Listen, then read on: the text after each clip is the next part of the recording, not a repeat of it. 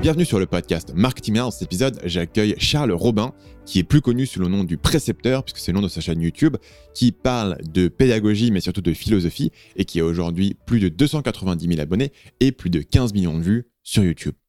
Ce que vous allez apprendre dans cet épisode, c'est ce que ça fait, vu de l'intérieur, d'exploser sur YouTube. Parce qu'il y a seulement un an, Charles avait sur sa chaîne 38 000 abonnés. Aujourd'hui, c'est plus de 290 000. Qu'est-ce que ça fait de vivre cette année? Vous passez d'un petit YouTuber qui commence à un poids lourd dans votre thématique. Deuxièmement, on va parler des secrets de son format totalement unique et qui cartonne sur YouTube parce que c'est un format où il va vous parler en audio pendant parfois 30, pendant parfois 45 minutes, sans visuel, sans facecam, juste une image fixe et la voix de Charles qui vous raconte une dissertation sur un certain philosophe. Pourquoi est-ce que ce format qui brise tous les codes évidents de YouTube cartonne? Comment est-ce que Charles est abouti sur ce format vraiment unique? Et quel est son process pour créer ces audios qui ont l'air simples, mais derrière, il y a tout un tas euh, de travail et de techniques qui lui permettent d'aboutir à ce résultat qui a l'air vraiment euh, naturel, mais qui fait euh, des millions de vues parfois sur certaines vidéos. Finalement, on va parler du dilemme de la monétisation pour un créateur de contenu. Parce qu'aujourd'hui, Charles gagne principalement sa vie sur sa chaîne grâce à deux sources de revenus. La première, c'est la pub, AdSense. Quand vous regardez ses vidéos, il y a des pubs et ça lui rapporte un petit peu d'argent, quelques fractions de centimes par vue. Et deuxièmement, les dons de ses abonnés via Tipeee ou directement via la fonction Join de YouTube. Charles a également une boutique où il vend des produits dérivés, mais par le passé, il avait testé ce qui semble le plus évident dans son cas, c'est-à-dire un business de formation en ligne. Oui, puisque les gens aiment déjà son contenu gratuit sur YouTube, pourquoi ne pas proposer la même chose en plus approfondi avec un petit paiement à la clé? Et Charles a testé cette approche-là et il a décidé de ne pas la poursuivre, alors que pourtant ça fonctionnait bien financièrement, mais il y avait d'autres raisons qui faisaient que lui, ce n'était pas la direction dans laquelle il voulu aller. Donc je lui parle de pourquoi il a testé ça, qu'est-ce que ça a donné, pourquoi est-ce qu'il a décidé ensuite de l'arrêter, et est-ce que dans le futur, il va tester d'autres choses dans ce domaine-là. Sur ce, sans plus de transition, je vous laisse écouter ma conversation avec Charles Robin de la chaîne Le Précepteur. Salut Charles et bienvenue sur le podcast. Salut Stan et puis bah, salut à tous nos auditeurs. Donc je voulais commencer par te poser une question, c'est qu'est-ce que ça fait d'exploser sur YouTube? Parce que il y a un an, en mars 2020, tu avais environ 37-38 000 abonnés. Aujourd'hui, tu en as 292 000. Donc on n'est pas tout à fait sur un x10, mais on est proche. En gros, tu as fait sur un an le basculement que beaucoup de YouTubeurs euh, espèrent, c'est-à-dire je fais j'ai entre quelques dizaines d'abonnés et commencer à passer les plusieurs centaines de milliers d'abonnés, ce qui est évidemment un, point d'inflexion assez significatif. C'est quoi le feeling pour toi que tu as eu sur cette dernière année vis-à-vis de ta chaîne YouTube? Alors, c'est un, un sentiment multiple en réalité parce que c'est souvent on entend les, les YouTubeurs qui rencontrent le succès nous dire qu'ils sont euh, totalement dépassés par les événements, qu'ils comprennent pas ce qui se passe. Et puis moi, quand j'étais spectateur, je me disais, bon, quand même, on doit bien, euh, on doit bien à un moment donné maîtriser euh, cette progression. Et en fait, c'est vrai. En tout cas, pour mon cas personnel, c'est vrai que j'ai eu le sentiment que la situation m'échappait. Alors, c'est très paradoxal parce que euh, le succès, c'est plutôt la preuve que, qu'on fait bien les choses. Et euh, je ne doute pas qu'il y a une partie qui est liée bah, au travail que je propose, au fait que ça plaise, au fait que les gens y trouvent de la qualité. j'ai bénéficié évidemment de, de l'effet confinement, ça c'est clair, même si je pense qu'on peut pas on peut pas tout reporter là-dessus parce que tous les youtubeurs ou toutes les personnes qui ont une chaîne YouTube n'ont pas explosé pendant le confinement. Euh, mais je pense qu'il y en a qui ont tiré leur épingle du jeu. Et dans mon cas, je pense que ça a pu jouer parce que ça a été une période, en tout cas en France, où les gens se sont mis à, s'interroger tout simplement, à se poser beaucoup de questions sur l'avenir, euh, sur, euh, sur leur vie quotidienne, sur le sens qu'il y a à, aller travailler, à consommer, en fait à, être dans une sorte de bulle routinière et euh, comme je propose du contenu philosophique, euh, je pense que beaucoup de personnes en ont profité pour faire le point. Euh, une sorte de, je sais pas moi, d'occasion d'une crise existentielle où, on peut prendre le temps, prendre le temps d'écouter. Alors en plus de ça, moi j'ai un format très lent par rapport à la plupart des vidéastes. Euh, je propose deux formats sur ma chaîne, un format vidéo et un format audio. Et le format audio qui est le plus apprécié, le plus, le plus populaire, euh, ce sont des audios assez lents, assez méditatifs. Et je pense que ça, ça correspond assez bien à, un aspect de notre époque où bah, tout va tellement vite qu'on a envie, on apprécie de ralentir aussi le rythme. Voilà, donc pour revenir à ta question initiale, comment je l'ai vécu? Bon, je l'ai vécu quand même avec beaucoup de satisfaction et beaucoup de, de plaisir. Euh, c'est toujours agréable de sentir que que son travail est reconnu, que la qualité de son travail est reconnue. Je ne suis pas quelqu'un qui visait forcément la notoriété. Je suis plutôt quelqu'un justement qui préfère éviter d'être reconnu dans la rue. C'est pas pas des choses qui me branchent, même si ça me fait toujours plaisir. Euh, mais euh, c'est une satisfaction et je pense que l'être humain aussi a besoin à un moment donné d'un minimum de reconnaissance pour que sa motivation reste au beau fixe. Je ne crois pas vraiment, sauf rares exceptions, qu'on puisse tout sacrifier pour une œuvre sans, aucune, sans aucun espoir de reconnaissance. Euh, si on est des personnages publics, c'est qu'on publie. Et si on publie, c'est qu'on estime que ce qu'on fait est digne d'être publié. Donc est digne d'être lu, est digne d'être entendu. Euh, et ça, je pense que c'est normal, il faut l'assumer. Faut pas faire semblant. Et euh, voilà, donc c'est un, succès relatif que je vis avec beaucoup de satisfaction. Mais par contre, j'ai pas la sensation que ça me monte au cigare. J'ai pas la sensation que je que je, que je serais maintenant en droit de faire des choses euh, que je ne m'estimais pas en droit de faire euh, par le passé. Je parle par exemple bah, de donner une, une, couleur commerciale à mes productions. Euh, on en parlera, je pense que ça va être l'objet de, l'entretien en partie. je ne me suis pas rué sur les opérations commerciales comme j'aurais pu le faire à partir du moment où on atteint 100 ou 200 000 abonnés. Voilà pour cette réponse un peu longue. Hein. Je suis désolé, je suis bavard, tu devras m'interrompre parfois, Stan. ouais, il n'y a aucun souci, je t'interromprai si c'est nécessaire. Moi, je peux être aussi assez bavard, donc ça, tu m'équilibres. Sinon, il y n'y a que moi qui parle dans l'interview, ça ne fonctionne pas. Euh, du coup, euh, tu, on, on parlait rapidement avant l'interview euh, de la question de la monétisation. toi, du coup, en gros, ce point de bascule-là pour un YouTuber qui parle de sujets comme toi, c'est à peu près à ce moment-là que tu peux commencer à vivre. C'est au bout de, à ton avis, combien? 200, 250 000 abonnés? Oui, peut-être même un peu moins, peut-être 100 ou 150 000, selon, je pense, le, rythme de publication des vidéos, suivant le nombre de vues par vidéo, hein, parce que ce, que ce que beaucoup de spectateurs ignorent, voilà, c'est ça qui compte en réalité, c'est le nombre de vues. Le, nombre d'abonnés, c'est un indicateur de la popularité. Donc généralement, il y a une corrélation entre le nombre d'abonnés et le nombre de, vues, mais c'est très très très instable ça comme corrélation parce qu'en réalité, euh, moi, par exemple, je publie une vidéo par semaine, voire une vidéo toutes les deux semaines. Euh, donc, je pense que mécaniquement, j'ai moins de vues que si j'en publiais deux par semaine. Ça, c'est clair. Mais en même temps, les youtubeurs qui publient trop souvent, je sais pas si tu as remarqué, mais ils ont tendance à faire moins de vues que, leur nombre d'abonnés. Tu vois, il y a une espèce comme ça de, relation de vase communicant, je dirais. Euh, à force de trop publier, ben, on, fait moins de vues, en tout cas en moyenne. Euh, moi, la monétisation, euh, si tu veux, je l'ai vu à un moment donné comme une opportunité de pouvoir euh, bah, tout simplement compléter mes revenus mensuels que j'obtenais avec mon, métier. Professeur particulier, c'est mon métier. Hein. Je dis ça parce que beaucoup de personnes pensent que prof, particulier, c'est une activité d'appoint, que c'est un job étudiant ou éventuellement une activité pour les retraités qui gagnent pas assez. c'est en train de devenir un vrai métier, donc c'est chronophage évidemment. Euh, moi, c'est un métier que j'essaye d'accomplir vraiment de manière professionnelle, en étant présent pour mes élèves. Et donc, le fait de monétiser mes vidéos, ça m'a permis à un moment donné de gagner un peu plus et donc de libérer du temps pour pouvoir mieux préparer, mieux travailler, mieux réaliser mes, euh, mes vidéos. Euh, c'est très important d'avoir conscience que les revenus que va générer un vidéaste, dans la plupart des cas, ça va être directement réinjecté dans, ses productions de vidéos. Donc, euh, c'est pas pour euh, aller flamber à Ibiza, surtout en ce moment. Euh, c'est pas pour se payer des vacances aux Bahamas. Généralement, c'est tout simplement pour pouvoir vivre de son travail. Et je pense que c'est l'une des aspirations fondamentales de la plupart des êtres humains de pouvoir vivre de leur travail et de pouvoir bien le faire. Tu vois, moi j'ai été ouvrier, enfin ouvrier, manutentionnaire, hein, n'employons pas les grands termes marxistes. J'ai été manutentionnaire pendant 10 ans en parallèle de mes études. Et je me souviens que l'une de nos problématiques régulières avec mes collègues, c'était tout simplement de pouvoir faire notre travail dans des bonnes conditions, d'avoir le bon matériel, euh, d'avoir euh, tout simplement l'autonomie. L'autonomie parce que bah, les, manutentionnaires généralement connaissent très bien leur travail. Le fait de travailler de manière autonome, de ne pas devoir faire des tâches qui nous paraissent totalement insensées sur le moment, c'est ça en fait qui nous faisait le plus galérer. Mais simplement avoir son outil de travail, le maîtriser et euh, pouvoir s'en servir, eh ben, c'est déjà le, rêve de n'importe quel travailleur.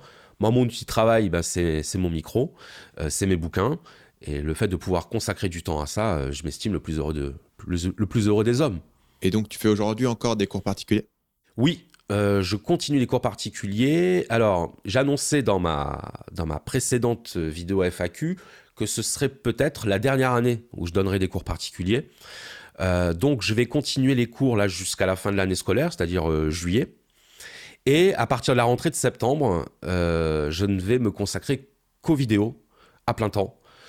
Donc, ce sera ma nouvelle activité principale à partir de la rentrée 2021 pour tester, pour voir pendant un an ce que ça donne, pour voir si j'arrive effectivement à en vivre, pour voir aussi si ça correspond au, mode de vie que j'ai envie d'avoir, parce que mine de rien, euh, quand on est un vidéaste solitaire, euh, quand on travaille pas avec une équipe, moi c'est mon cas, je travaille en solitaire, euh, bah, il faut quand même avoir la psychologie du solitaire qui va avec, une certaine psychologie aussi de... Et tu penses l'avoir? Alors je pense l'avoir, oui. Je pense l'avoir. Maintenant, j'avais jamais eu l'occasion de m'y confronter dans la, dans la pratique. C'est-à-dire que j'ai un environnement social assez, euh, assez développé, j'ai beaucoup d'amis, j'ai beaucoup de collègues, beaucoup de camarades. Donc euh, je suis assez rarement seul, mais j'aime être seul dans le travail parce que c'est le moment où je peux totalement oublier le reste. Généralement, moi, quand je travaille, euh, le, temps s'arrête et je ne vois plus le monde qui tourne, en, quelque sorte. Mais par contre, l'être humain n'est pas monolithique, l'être humain est un être social, donc par moment, on sent quand même que euh, ça demande un effort, une discipline psychologique de rester concentré sur son travail en solitaire, euh, qui je pense ne correspond pas à tous les tempéraments. Moi-même qui suis un solitaire, par moment, ça a pu m'arriver d'éprouver une certaine forme de, de lassitude et de me dire bon, j'aimerais bien faire autre chose, mais à un moment donné. Donc d'un point de vue personnel, le fait de faire des cours particuliers, c'est aussi l'idée de d'avoir, j'imagine, une forme de structure, d'avoir des, des, moments où tu dois être à un certain endroit avec une certaine personne, et du coup d'avoir aussi cette interaction sociale. Et de. Euh, j'imagine, dans ton cas, ça a aussi un côté plus euh, immédiat de pouvoir aider la personne et de voir que la personne comprend en face, versus avoir ce retour via des chiffres et des commentaires. C'est ça. Exactement. Ouais, c'est bien résumé. C'est-à-dire qu'un contact physique humain va parfois avoir plus d'impact euh, d'influence que euh, des centaines de commentaires de personnes qu'on ne connaît pas. Même si ça fait toujours plaisir de lire des commentaires, bien sûr. Euh, mais le contact immédiat, physique, apporte quelque chose que, que, ne peut pas apporter en fait le, l'enseignement à distance, que ne peut pas apporter la réalisation de vidéos. C'est autre chose. En fait, vraiment, je, je considère ces deux métiers totalement différents. Et le, les cours particuliers, c'est vrai que ça apporte un sentiment d'utilité euh, visible, tu vois, qui est constatable. Presque, j'allais dire, euh, sous tes yeux, tu vois quand l'élève, par exemple, tu as, réussi à lui expliquer quelque chose, il comprend tout à coup, il y a, il y a une lumière euh, qui, qui s'allume dans ses yeux. Donc c'est très différent. Maintenant, pour ce qui est, parce que j'ai des internautes, des, abonnés qui m'ont posé la question, est-ce que tu penses pas que tu vas manquer de ce contact humain si tu ne fais que des vidéos? Et je pense pas, parce que je pense que je garderai quand même deux ou trois élèves que je suis depuis longtemps, justement pour maintenir ce contact et que de cette façon-là, il n'y a, pas de problème. Le grand avantage de, ce choix que j'ai fait de me consacrer 100% aux vidéos, c'est que ça va me donner beaucoup plus de temps pour euh, lire, pour me replonger dans les œuvres. Et ça, ça nourrit. Ça nourrit peut-être différemment du contact physique, mais pour moi, la lecture, euh, la littérature, la philosophie, c'est la nourriture de l'esprit. Et donc, euh, ça nous maintient en vie, d'une certaine manière. Donc c'est pour ça que ça ne me fait pas du tout peur de, de sauter, de faire le grand, le grand saut, le grand plongeon dans cette aventure euh, solitaire. Hmm. Quand tu as lancé ta chaîne YouTube, est-ce que c'était un moyen pour toi de promouvoir tes cours particuliers ou est-ce que c'était deux projets qui étaient totalement différents? Alors, bah, c'est une excellente question. Justement, tu vas me donner l'occasion de d'éclaircir ce point parce que j'en avais parlé quand j'ai lancé ma chaîne YouTube, justement. Donc, ça fait trois ans maintenant, à l'heure où nous parlons. J'avais l'intention de faire une chaîne consacrée à la pédagogie. Parce qu'à ce moment-là, justement, euh, je devenais vraiment passionné par mon travail de prof particulier. Et initialement, la chaîne Le Précepteur, ça devait être une chaîne de pédagogie et non pas de philosophie. Euh, ou alors de philosophie de la connaissance, si on, si on veut aller par là. Donc une chaîne qui s'adresse plus à des autres professeurs que finalement à des étudiants. Ouais, ça devait être une chaîne au départ. Alors, la cible n'était pas extrêmement bien définie aussi, hein, ça je dois bien le reconnaître. C'est-à-dire que ça s'adressait autant aux parents d'élèves, qu'au personnel pédagogique, on va dire, euh, les professeurs, les éducateurs, et puis à certains élèves qui seraient, on va dire, assez âgés, assez matures pour pouvoir travailler, entre guillemets, sur des vidéos comme ils travaillent en classe, quoi. Bon, on sait que beaucoup d'élèves n'ont pas la capacité de soutenir leur intention en vidéo euh, comme ils peuvent l'avoir euh, face à un être humain physique, justement. Donc c'était surtout les parents d'élèves et les professeurs. Et puis, euh, j'avais créé un site internet sur lequel je proposais des stages vidéo. par exemple, mon, premier, c'était pour préparer le bac de, français. Donc l'idée, c'était de proposer des, formations, entre guillemets, parce que formation, ça a plutôt une connotation professionnelle. Là, c'était scolaire. Nous, on appelle ça des stages dans le domaine du soutien scolaire. Euh, faire des stages de 3, 4, 5, 6 heures en vidéo pour euh, que les élèves puissent préparer euh, leurs épreuves du bac de français. Et, donc, ma chaîne YouTube, à ce moment-là, était une espèce, pourrait dire, de vitrine, non pas publicitaire, mais de vitrine professionnelle de ce que j'apportais sur le plan de la pédagogie, qui ensuite pouvait éventuellement rediriger vers, euh, vers mes stages, vidéo. Au bout d'un moment, voilà, mes stages vidéo qui ont euh, plutôt bien fonctionné euh, la deuxième année, mais je me suis très vite ravisé parce que je me suis tout simplement rendu compte que c'était un métier à part entière, c'est-à-dire de vendre des stages vidéo euh, ça nécessite des connaissances en marketing que j'ai acquises, euh, d'ailleurs en partie aussi grâce à toi, puisque certaines de tes vidéos euh, m'ont permis de comprendre certaines choses beaucoup plus rapidement sur les, techniques de vente. Je me suis rendu compte que j'étais, n'étais pas fait pour ça. C'est-à-dire, à un moment donné, je me suis laissé la possibilité de vérifier que c'était pas fait pour moi. Effectivement, c'était pas fait pour moi dans le sens où c'est un métier à part entière. le commerce, la vente, le marketing, c'est un métier. On ne peut pas s'improviser vendeur, on ne peut pas s'improviser euh, marchand. Et moi, c'est quelque chose avec quoi j'ai beaucoup de mal. C'est sûrement aussi lié à mon éducation. Moi, j'ai grandi avec l'idée que l'argent, c'est le mal. Donc, automatiquement, vendre, euh, pour moi, ça, a toujours été source de, blocage psychologique. Là, je fonctionne sur un autre, comment on dit, business model sur ma chaîne YouTube. C'est-à-dire qu'il y a la monétisation, il y a les dons, les dons de ma communauté, euh, je pense, sans lesquels, à mon avis, je ne pourrais pas travailler à plein temps sur mes vidéos. Et puis, accessoirement, une petite boutique. Bon, là, c'est plus pour le côté amusant, le côté fun, euh, sur laquelle je vends des t-shirts avec des, phrases philosophiques.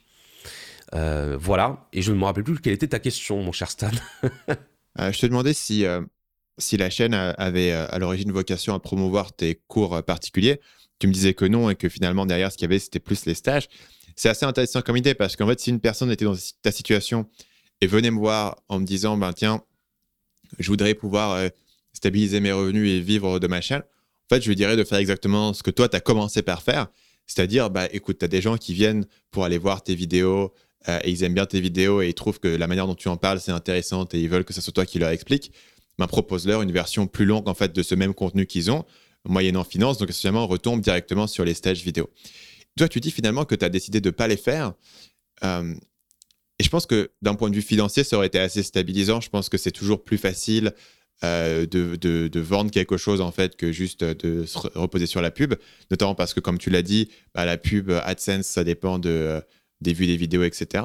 Mais finalement, toi, tu disais que c'était un métier à part entière, donc finalement, j'ai l'impression que c'est un truc, tu n'avais pas envie de, pas envie d'avoir ce deuxième pendant en fait des choses euh, tu n'avais pas envie d'avoir les vidéos et un autre truc dont il fallait s'occuper. Il faut lancer de nouveaux programmes, il faut faire le marketing, il faut envoyer des emails. Ça, c'est qu'en fait, finalement, c'était pas un truc qui te faisait, qui, t'intéressait autant. Et tu t'es dit, je vais juste uniquement garder la partie qui me plaît. C'est ça. C'est-à-dire que hum, je pense que j'avais les compétences pour le faire. Mais j'arrivais à un âge aussi, alors ça c'est un truc euh, dont je me suis rendu compte assez récemment, c'est que je pense qu'on a des, des, stades d'évolution euh, comme, comme tout organisme vivant. Et que euh, moi, ça a été euh, donc euh, entre, 30, entre 32 et 34 ans que je me suis vraiment positionné sur ce que je voulais faire et sur ce que je ne voulais pas faire. Et, d'ailleurs, c'est drôle parce que, en fait, si j'ai abandonné l'idée des, stages vidéo et, et du marketing digital, c'est aussi parce que, à un moment donné, ma communauté m'a demandé de, de faire plus de vidéos de philosophie. Euh, donc au début, comme je te disais, je faisais des vidéos de pédagogie. Puis une fois comme ça, je me suis dit, tiens, je vais refaire une vidéo de philosophie parce que j'en faisais déjà sur euh, ma précédente chaîne YouTube, en fait. Et les gens avaient bien accroché. Et donc, euh, sur ma chaîne Le Précepteur, les gens me disaient, ah, on aimait bien les, ce qu'ils appelaient les formats Charles Robin. Les formats Charles Robin, c'était les formats audio où je parlais d'un philosophe pendant 30 ou 40 minutes. Donc ça, c'était ta chaîne YouTube précédente, juste pour replacer pour les gens. C'est YouTube précédent qui s'appelait du coup Charles Robin, qui a aujourd'hui, je crois, environ 60 000 abonnés, que as, sur lequel tu n'as pas publié de vidéo depuis environ un an que tu as du coup mis de côté pour te focaliser sur le précepteur. Ouais. Euh, précepteur qui, du coup, si j'ai bien compris, était à l'origine une chaîne qui devait être centrée sur la euh, pédagogie et qui a finalement repris en partie les formats de philosophie de ta première chaîne. Exactement. Sur ma première chaîne, Charles Robin, je faisais un peu de, tout. Alors, c'était du bricolage, hein, cette chaîne. C'était. Euh, il n'y avait aucun professionnalisme. Je faisais d'ailleurs, je prenais un malin plaisir à ne pas soigner mes, mes vidéos parce que à cette époque-là, je considérais que la notoriété était forcément euh, l'antichambre de la corruption. Donc j'étais très content que mes vidéos ne soient pas tant vues que ça, et finalement elles ont fini par l'être, à mon corps défendant. Et sur euh, cette chaîne où je faisais un petit peu voilà, de l'analyse de, phénomènes de société, l'analyse de philosophie politique, j'ai aussi à un moment donné fait des vidéos de philosophie qui ont très très bien marché. Et c'est ce format-là, donc ce que j'appellerais des podcasts de philosophie, que j'ai finalement réimporté sur euh, la chaîne Le Précepteur. Et effectivement, ça s'est vu dans, les chiffres, hein. c'est-à-dire que on a beau euh, ne, pas vouloir donner d'importance aux chiffres, les chiffres prennent leur importance, qu'on le veuille ou non. Les personnes me réclamaient ces vidéos de, de philo. Et moi, évidemment, j'étais très content de les faire parce que c'est mon domaine, parce que c'est ma passion, ma passion originelle. Et donc, euh, ça m'a donné l'occasion finalement de faire la transition entre la pédagogie et la philosophie, mais euh, du coup de manière beaucoup plus... Comment je pourrais dire ça? Pour moi, ça allait de soi, c'est-à-dire à la fois mes abonnés et moi, on était tous d'accord pour dire revenons aux vidéos de philosophie. Et, j'en suis très content, j'ai pas l'once d'un commencement de regret par rapport à ça, parce qu'aujourd'hui, je fais exactement ce qui me plaît. C'est-à-dire que quand je suis derrière mon micro à parler de euh, à parler de Descartes, à parler de Spinoza, à parler de Platon, je suis dans mon élément. Euh, je pense que c'est un élément qui permet de définir ce qu'est la réussite au niveau professionnel, c'est quand ce que tu fais non seulement te fait gagner ta vie, mais en plus te fait te sentir dans ton élément. Et euh, je crois beaucoup à ça. Et aujourd'hui, mon élément, en tout cas, c'est celui-là. Donc le lien par rapport au sujet sur lequel je voulais t'aiguiller un peu, parce que c'est vrai que c'est une question intéressante pour moi, vu de mon point de vue, parce que c'est un conflit que, que, je connais entre faire des vidéos sur ma chaîne et faire des formations. Et finalement, euh, au maximum, au mieux, dans le meilleur des cas, un tiers de mon temps va être passé sur ma chaîne en fait. Parce que euh, derrière, je me suis emporté dans la création de, tout un business. Bon, derrière, il y a tout le business et il y, a, aussi une équipe, tu vois. Euh, on, est, on, est, on est 11 ou 12, je crois, maintenant sur l'ensemble du truc. Donc forcément, ça fait des gens à qui il faut parler, etc. Tu vois. Mais en fait, je comprends assez bien en quoi, si ce que tu veux faire, c'est absolument faire des vidéos, tu peux assez facilement te laisser emporter dans un truc de web marketing où en fait la réponse optimale à ta situation où tu maximises l'ensemble des choses, de faire un peu moins de vidéos et de passer un peu plus de temps à optimiser tel ou tel élément ou à recruter telle ou telle personne. Et finalement, si, ton, si ce que tu cherches à optimiser, c'est plus... Euh, bah, moi, j'ai toujours voulu avoir le job qui m'intéressait et de passer mon temps comme je veux. En fait, il faut être prêt à ne pas optimiser le web marketing et tous les éléments parce que parfois, ce qui fonctionne le mieux en termes de business, et pas forcément ce que toi, tu as envie de faire. Donc après, c'est un choix tu vois, d'équilibrage entre les deux. Évidemment, tu vois, pour une personne comme moi, où, mon intérêt, ça avait toujours été aussi euh, le côté marketing, le côté entrepreneuriat et comment est-ce qu'on construit des choses et comment est-ce qu'on on crée une certaine valeur, etc. Pour moi, c'était plus naturel. Mais si aujourd'hui, je regarde, euh, tu vois, mon calendrier, je me dis, ah ouais, euh, la, bascule a bien basculé, tu vois et je, je retombe sur mes pattes, tu en partie, en partie en ayant plus de monde qui m'aide euh, pour le montage, pour les, pour les recherches, etc. Mais c'est vrai que je vois, je vois assez bien ce que tu veux dire par là sur, sur le fait que introduire cet élément-là, par exemple, un élément simple, c'est que si tu vends des stages, les gens vont s'attendre à un certain niveau de support client. Donc maintenant, tu vas passer X heures par jour, peut-être pas très longtemps, peut-être que ce sera 20 minutes par jour, mais 20 minutes par jour à répondre aux questions des gens et à les accompagner et à faire du support client et expliquer aux gens pourquoi leur carte bleue n'a pas marché. c'est 20 minutes par jour. Ah, t'as pas envie de t'en occuper, tu veux le déléguer. Ok, très bien. Mais maintenant, tu es devenu un manager. Maintenant, tu as une personne que tu dois gérer, que tu dois manager. Et ça, c'est des petits points auxquels voilà, il, faut réfléchir. Quoi. Je pense que tu vois, c'est pas forcément rédhibitoire pour tout le monde, mais c'est vrai qu'il il y a une frontière, et ça, je l'ai mieux apprécié en parlant à plus de YouTubeurs qui sont plus des YouTubeurs mainstream, c'est-à-dire qui vont fonctionner sur la pub. Il y a une vraie barrière à te dire, je vais passer de l'autre côté, et d'un coup, j'aurai tout toute une espèce de machine derrière les coulisses qu'il faut que je maintienne. Et plus les choses avancent, plus la machine va grossir et plus elle va me demander de mon temps et de mon énergie. Euh, c'est un truc que j'ai vécu, mais pour moi, c'était un truc inévitable. Et en fait, c'est vrai que si tu parles à des gens, il y a des youtubeurs qui finalement euh, euh, peuvent avoir des millions d'abonnés et, passer le gros de leur temps à faire des vidéos. Et tu leur dis, mais non, attends, tu comprends pas, c'est pas optimisé, regarde, lance un produit, ça va marcher, ça va cartonner, ça va vachement te sécuriser niveau financier, etc. Mais fondamentalement, c'est pas ce qu'ils ont envie de faire. Euh, ce qui est une perspective du coup assez intéressante et il semble que toi, tu as tenté ce truc-là et tu t'es aperçu assez vite finalement que ça t'amenait pas forcément dans la bonne direction. Voilà, exactement. Et euh, alors après, c'est intéressant parce que je sais pas quoi, comment toi tu as vécu euh, chaque nouvelle étape de ta progression professionnelle dans ta vie. moi, c'était drôle parce que quand j'ai lancé ça, il y avait cette petite voix à l'intérieur de moi qui me disait Tu fais fausse route. Mais en même temps, il y avait une autre voix qui disait qu'il fallait faire taire la voix qui t'empêche systématiquement de faire des choses nouvelles. Et tu vois, moi là-dessus, je suis assez, euh, je suis assez ouvert d'esprit. C'est-à-dire que je peux à la fois considérer qu'on a tous quelque chose pour quoi on est fait, qu'on a tous une nature qui ne demande qu'à s'exprimer. Mais par contre, je pense que cette nature, en réalité, on la découvre avec le temps. Et donc, on ne peut pas savoir euh, à l'avance ce pourquoi on est fait, ce pourquoi on ne l'est pas et qu'il faut se laisser aussi l'occasion de, de, découvrir des parties de soi qu'on n'a jamais explorées. Le marketing, moi, ça m'a intéressé parce que ça touche à la psychologie, parce que ça touche à la communication, parce que ça touche au langage, parce que ça touche aux émotions. Et je trouve que le, domaine est intéressant. Et d'ailleurs, c'est plus pour ça que je regardais tes, tes vidéos, parce que euh, j'y voyais un intérêt intellectuel, un intérêt pour la connaissance, et non pas un intérêt d'application. Euh, C'était pas pour te prendre des techniques et les appliquer, c'était plus pour essayer de comprendre comment ça marche. Hmm. Je me suis beaucoup intéressé à, à la psychologie euh, et puis à la communication donc dans les, dans les rapports commerciaux. Et, et au bout du compte, euh, je m'y suis intéressé. Je pense que j'en ai extrait la connaissance que je voulais en extraire, mais que je n'ai pas souhaité l'appliquer, la mettre en application à mon bénéfice. Alors après, je dis ça, mais ça doit être relativisé. C'est-à-dire que par exemple, j'envisage euh, de manière vraiment très solide dans l'avenir de, de, faire des cours de philosophie collectif vidéo, soit via YouTube ou soit via une autre plateforme, hein, tout, dépendra, et ensuite de, de proposer ces, euh, ces, cours, les enregistrements, euh, en, en, version payante. Voilà, pour, pour ceux qui n'auraient pas pu, par exemple, participer au cours et qui, qui l'auraient souhaité. Mais là, quelque part, c'est finalement plus un prolongement de mon activité d'enseignant. Donc quelque part, j'y vois aucune contradiction.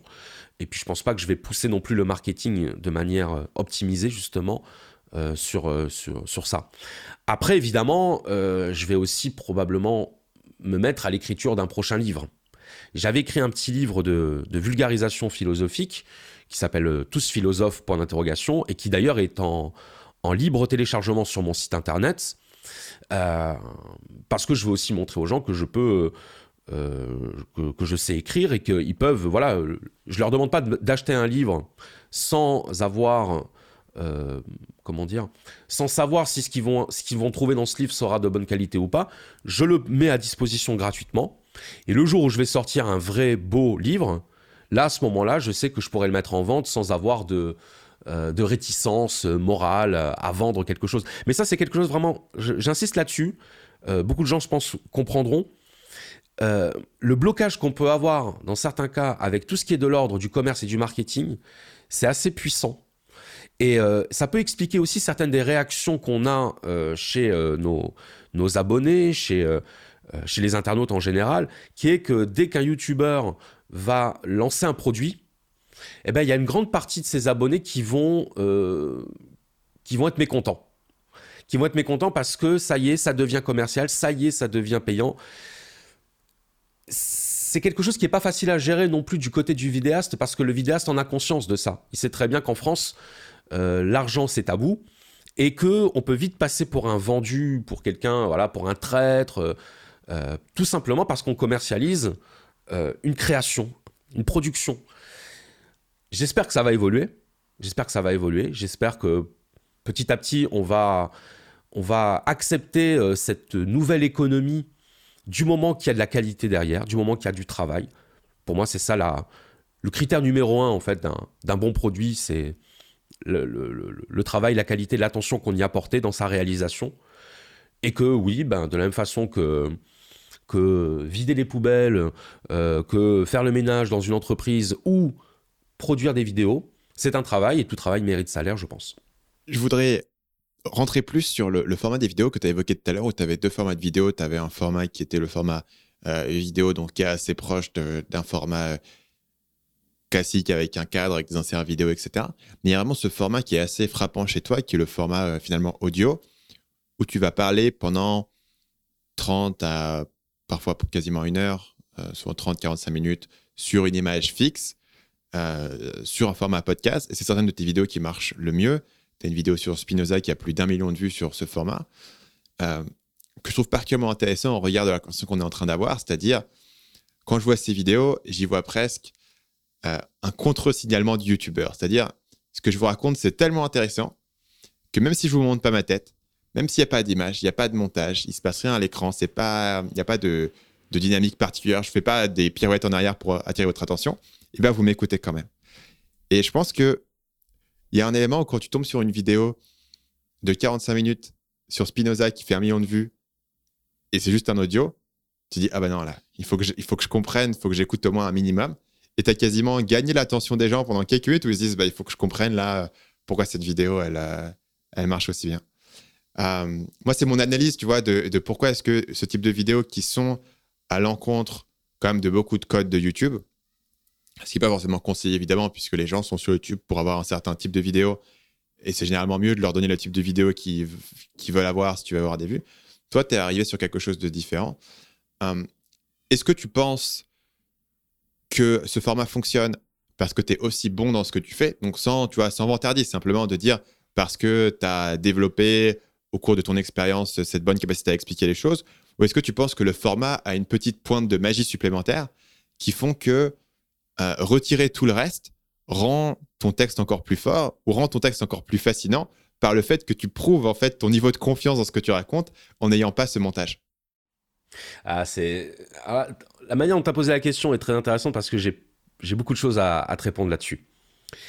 Euh, au départ, pour ceux qui regarderont mes toutes premières vidéos de la chaîne, euh, d'ailleurs dont certaines sont passées en, en vidéo premium, c'est-à-dire réservées aux, souscripteurs, on verra que sur ces vidéos-là, j'essaye d'appliquer les codes de YouTube, hein, on va mettre des gros guillemets, code de YouTube, c'est-à-dire vidéo face cam, euh, des cuts, un rythme assez dynamique, des illustrations.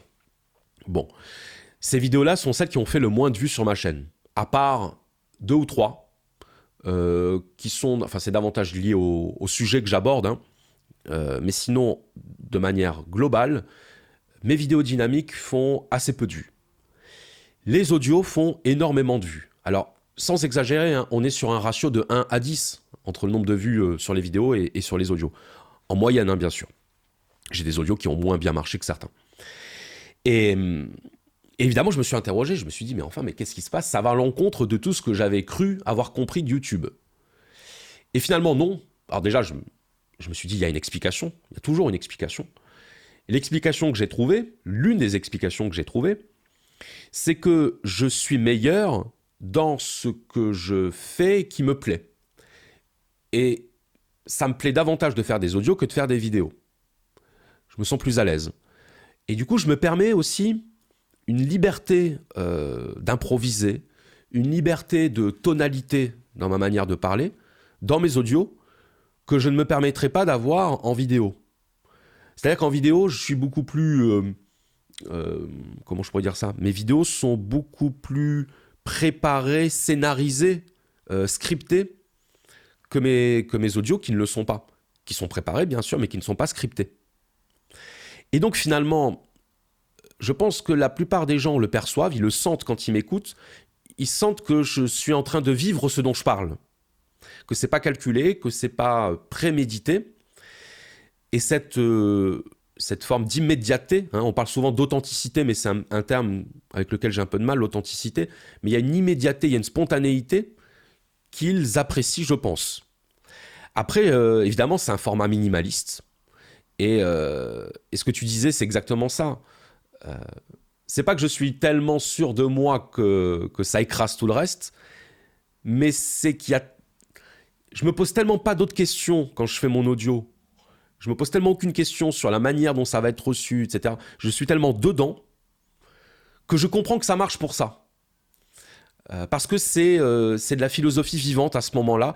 Et même si le format, je ne l'ai pas inventé, le format podcast, je ne l'ai pas inventé, mais d'une certaine manière, je l'ai imposé à travers ma chaîne, euh, parce que c'est pas totalement que du podcast au sens, tu sais, émission de radio. Euh, dans les émissions de radio, moi j'en écoute souvent en podcast justement. Ça arrive des fois que je décroche, ça arrive que je m'ennuie, ça arrive que je me dise tiens, ils sont en train de parler entre eux, mais ils ne sont pas en train de parler à leurs auditeurs. Alors que dans mes podcasts, je m'adresse à l'auditeur. Je m'adresse à l'auditeur et on va dire que je lui propose une réflexion sur laquelle il a le, choix de me suivre ou de ne pas, de pas me suivre. Je ne sais pas si tu, si tu vois la petite nuance qu'il peut y avoir. Je fais pas un cours dans mes audios. Je fais pas un cours. J'essaie d'exposer, de retranscrire une réflexion que j'ai. Et parce que je suis quelqu'un qui aime que les choses soient claires et concrètes, je le formule dans des termes clairs et concrets.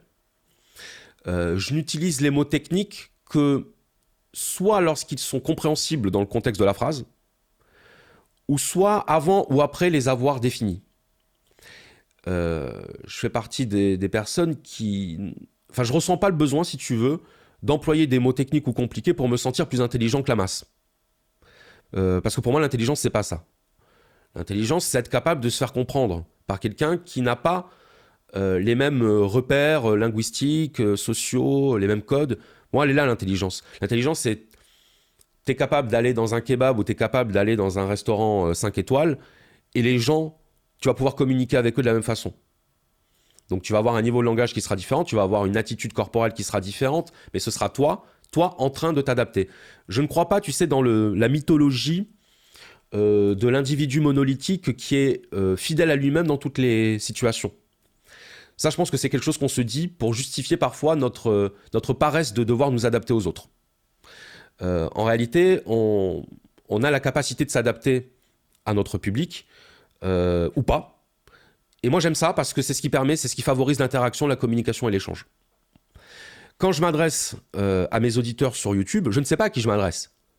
Je m'adresse à des profils totalement différents. Mais je m'adresse à des gens qui ont un désir d'apprendre, un désir de réfléchir, un désir de connaître. C'est ce qui fait qu'ils sont sur ma chaîne. Donc à partir de là, je m'adresse à eux comme à des personnes qui ont envie de réfléchir, qui ont envie d'écouter des choses qu'ils vont juger intéressantes ou pas, euh, et, c'est ça mon, seul objectif, c'est d'être compris. D'être compris dans ce que je dis. Après, évidemment, je, m'appuie sur des auteurs, c'est-à-dire que j'ai des vidéos j'ai des audios où je donne mon avis. Mais donner son avis, je trouve que c'est pas intéressant parce que un avis égale un avis. Euh, ce qui est intéressant dans un avis, c'est euh, pourquoi, les arguments, le raisonnement. Et en m'appuyant sur des auteurs, d'une certaine manière, je m'adresse d'autant plus aux autres parce qu'un auteur, c'est un intermédiaire entre une idée et euh, des individus. Et donc je trouve que c'est un bon catalyseur pour, euh, pour parler d'un sujet quelconque, de s'appuyer sur un auteur. Je ne sous-estime pas non plus le désir euh, des gens qui m'écoutent d'acquérir une certaine culture philosophique ou même une culture générale. Ça joue aussi. Donc je pense que tous ces éléments-là s'imbriquent les uns dans les autres et font que ce format fonctionne. Après, on pourra en parler des heures et, et, c'est pas c'est pas non plus forcément le but. Euh, je me suis mm. beaucoup interrogé sur euh, sur ce format. Mais, mais moi, les, les histoires de format m'intéressent. Donc, par exemple, ici, tu vois, tu pourrais imaginer une situation euh, qui, selon mon expérience, serait assez intuitive de dire, on va prendre l'audio génial que nous a fait Charles et dessus, on va faire ce que font beaucoup de youtubeurs, c'est-à-dire qu'on va éditer des images euh, pour euh, donner un peu de dynamisme et pour euh, garder l'attention des gens. Et dans ton cas, je me dis, ben, en fait, ça marcherait moins bien si on fait ça. Ce qui est une situation assez, assez rare, en fait, où on dit toi, tu as trouvé un, équilibre de format qui est assez différent de ce qui fonctionne d'habitude sur YouTube, parce qu'on a l'impression que si on rajoutait ces images pour rendre le tout dynamique, tu vas voir, moi, j'ai eu cette problématique quand j'ai publié le premier chapitre de mon livre sur YouTube, mon livre audio. Et donc, du coup, j'avais un livre audio qui était enregistré, il n'y avait pas de facecam, c'était euh, ce que j'avais enregistré en studio, etc. Donc on devait, on devait l'animer avec des, avec des visuels. Donc on a fait ce travail d'ailleurs qui était assez fastidieux parce que tu t'aperçois que quand tu n'as pas de facecam à laquelle revenir, il faut illustrer chaque petite phrase et parfois c'est pas forcément facile. Mais euh, donc là, euh, on, a bien galéré au niveau du montage. Mais tu vois, on a fait ce travail en se disant si c'est juste un audio, les gens vont s'ennuyer, on va leur mettre des visuels. Et finalement, dans ta situation, on dirait vraiment que le fait qu'il n'y ait pas de visuel euh, renforce un petit peu le message. ce que je trouve intéressant bien sûr, l'usage dans tes, dans tes miniatures à chaque fois d'avoir un, un, philosophe dont les gens ont déjà pu entendre parler, mais souvent il y a des philosophes dont tu as entendu parler, mais si on te demande de définir euh, leur philosophie, tu dis bah en fait, euh, je sais exactement que c'est un mec allemand et, du 18e siècle, mais concrètement, j'en sais rien en fait. Tu vois, c'est un peu, un peu d'information qui est vide. Donc là, je pense qu'il y a un élément de curiosité qui est intéressant sur la manière aussi de t'appuyer sur des auteurs euh, et sur des problématiques. En termes de... Ça, je ne sais pas si tu pourras répondre à cette question, mais en termes de, de la manière dont les gens vont regarder les vidéos, je sais qu'il y a des gens qui vont euh, écouter des vidéos YouTube en arrière-plan, un peu comme euh, la plupart des gens écouteraient des podcasts. Moi, tu t'aperçois que l'audience générale des podcasts est moindre que l'audience de YouTube et que beaucoup de gens s'embêtent pas à écouter des podcasts. À la place, écoutent des vidéos en arrière-plan pendant qu'ils font autre chose. Est-ce que tu penses que c'est une partie des gens qui écoutent de cette manière, une grande partie, ou est-ce que la plupart des gens sont sagement devant l'ordinateur à regarder l'image fixe que tu leur donnes? Je demande à ton avis quel est le, le contexte, tu vois, de, de la manière dont les gens vont regarder ces vidéos? Parce que c'est pas non plus évident, tu vois, de regarder une vidéo de 45 minutes euh, sans visuel et de s'asseoir là devant. Je me demande dans quelle situation est-ce que les gens les écoutent et je me demande si toi, tu as, un feeling là-dessus ou un insight ou un retour. Alors, je me suis vraiment posé la question. J'ai demandé un peu aux gens euh, autour de moi. Et je pense qu'il y, euh, y, a plusieurs catégories. Donc, il y a ceux qui vont effectivement écouter ça comme un podcast et faire euh, leurs tâches ménagères. Ça, j'en ai beaucoup qui me le disent en, commentaire. qui font leur séance de sport, leur footing, leur ménage ou, qui travaillent en écoutant mes podcasts. Enfin, alors oui, d'ailleurs, je dis podcast. Pourquoi J'en profite, c'est la petite parenthèse promotionnelle. Je suis sur YouTube et je suis également sur les plateformes de podcast, donc sur euh, Apple Podcast, Deezer, Spotify, etc. Justement parce que des personnes me le demandaient. Euh, me le demandaient pour pouvoir... Et du coup, c'est les, mêmes audios, c'est ça? C'est ça, c'est les mêmes audios, du coup, avec que la piste audio, puisque même sur mes euh, audios sur YouTube, il y a cette petite illustration de fond, comme tu le disais. Parfois, je mets aussi, j'intègre des citations, citations soit que je lis, soit que je fais lire. Et euh, ça peut m'arriver de mettre des petits visuels de temps en temps. Mais voilà, je vais répondre euh, également à cette partie de ta question. Je pense que ajouter du dynamisme à des vidéos qui n'ont pas vocation à être dynamiques, ce serait un contresens. Et euh, c'est pour ça que je, ne souhaite pas gâcher et polluer, je pourrais dire, parasiter en tout cas, le message vocal par des messages visuels dont on sait qu'ils sont un dérivatif de l'attention.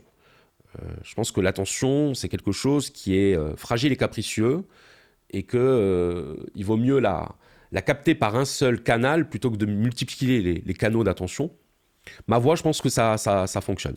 Pour revenir à ce que tu disais, donc, il y a des gens qui m'écoutent en podcast. Je pense qu'il y a quelques personnes qui regardent parce qu'ils savent que des fois, il y aura des petites apparitions visuelles. je pense que ça existe aussi. Donc, je pense qu'il y a les deux. J'ai des personnes qui m'ont demandé de, dynamiser un petit peu mes audios. Et même un, de mes amis très proches, qui d'ailleurs a une chaîne YouTube, euh, euh, m'a dit ce serait pas mal si tu, si tu habillais tes vidéos, enfin tes audios avec du visuel. Et je dis non. Je dis non parce que euh, parce que c'est pas ça que les gens recherchent quand ils viennent sur ma chaîne. Ils veulent pas avoir des, des, notes de bas de page d'encyclopédie. Ils viennent pas pour ça. Ils viennent parce que le contenu que je propose, n'est pas un contenu euh, exhaustif. C'est pas un contenu professoral euh, et encyclopédique. C'est-à-dire que quand tu finis l'une de mes vidéos, tu peux pas prétendre euh, avoir compris Camus, avoir compris Spinoza, avoir compris. Non, Mais par contre, tu peux prétendre être prêt à aller au texte maintenant. Et donc finalement, moi, mon rôle, c'est de conduire ces personnes-là au livre, les conduire aux œuvres, ou de les conduire à une réflexion plus approfondie, et pas de me substituer à l'auteur.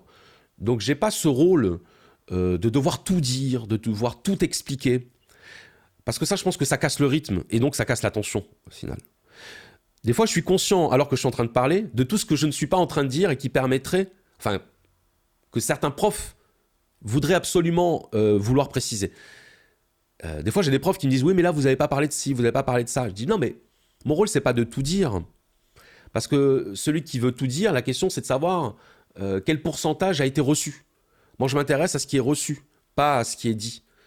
Et du coup, des fois, je préfère me limiter dans ce que je dis, mais que tout soit reçu. Euh, donc, à mon avis, beaucoup de personnes aussi réécoutent les vidéos plusieurs fois. ce qui peut expliquer en partie, parce qu'il n'y a pas que sur ma chaîne que c'est comme ça, mais que certaines vidéos comme Spinoza aient dépassé le million de vues. Je sais que des personnes l'ont regardé, euh, l'ont regardé plusieurs fois. Mais à mon avis, oui, ce sont des vidéos qui, s'écoutent davantage qu'elles ne se regardent.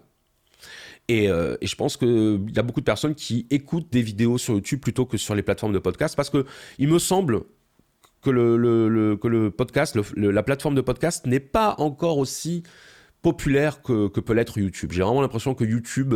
très clairement. Euh, ouais, vraiment, ça ça, prend tout l'espace, quoi.